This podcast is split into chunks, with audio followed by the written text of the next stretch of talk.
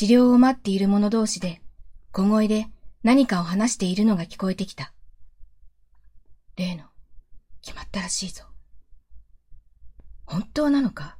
って。ああ、占いでは東の貴族の成人していない男子と出たそうだ。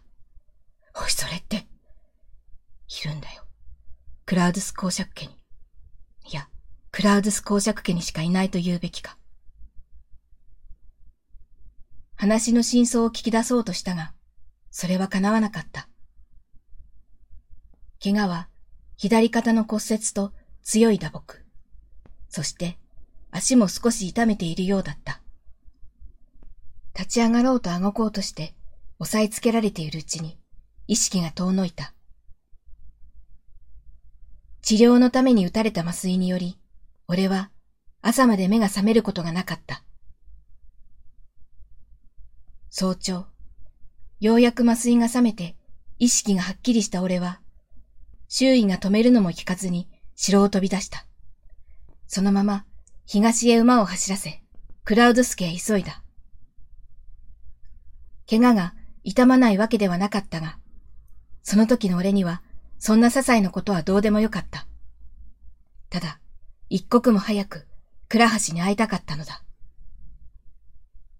馬屋番に手綱を渡し、屋敷を見上げたとき、窓に倉橋の姿を見た気がする。クラウドスケの執事に、屋敷の中に招き入れられたところに、ちょうど倉橋が二階から駆け下りてきた。だが、倉橋は少し手前で足を止めて、兄を呼びに行こうとした。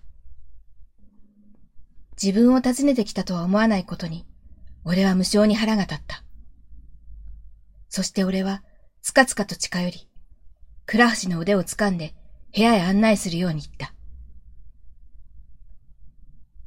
いくら親しくなったからといえ、早朝に押しかけた俺を、倉橋は蔑むこともせずに部屋に招き入れてくれた。俺は先ほど耳にしたあのことを聞こうとしていた。しかし、その話を振る前に、倉橋から告げられた。竜ド。僕は竜のもとに行きます。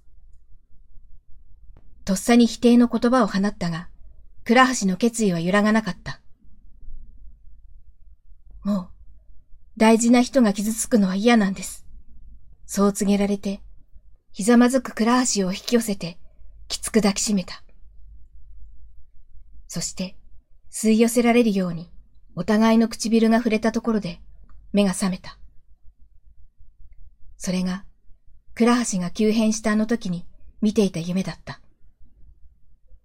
あれは、本当に夢の中のことなんだろうか。倉橋が、古の森に行く日は、確か新月の日と言っていた。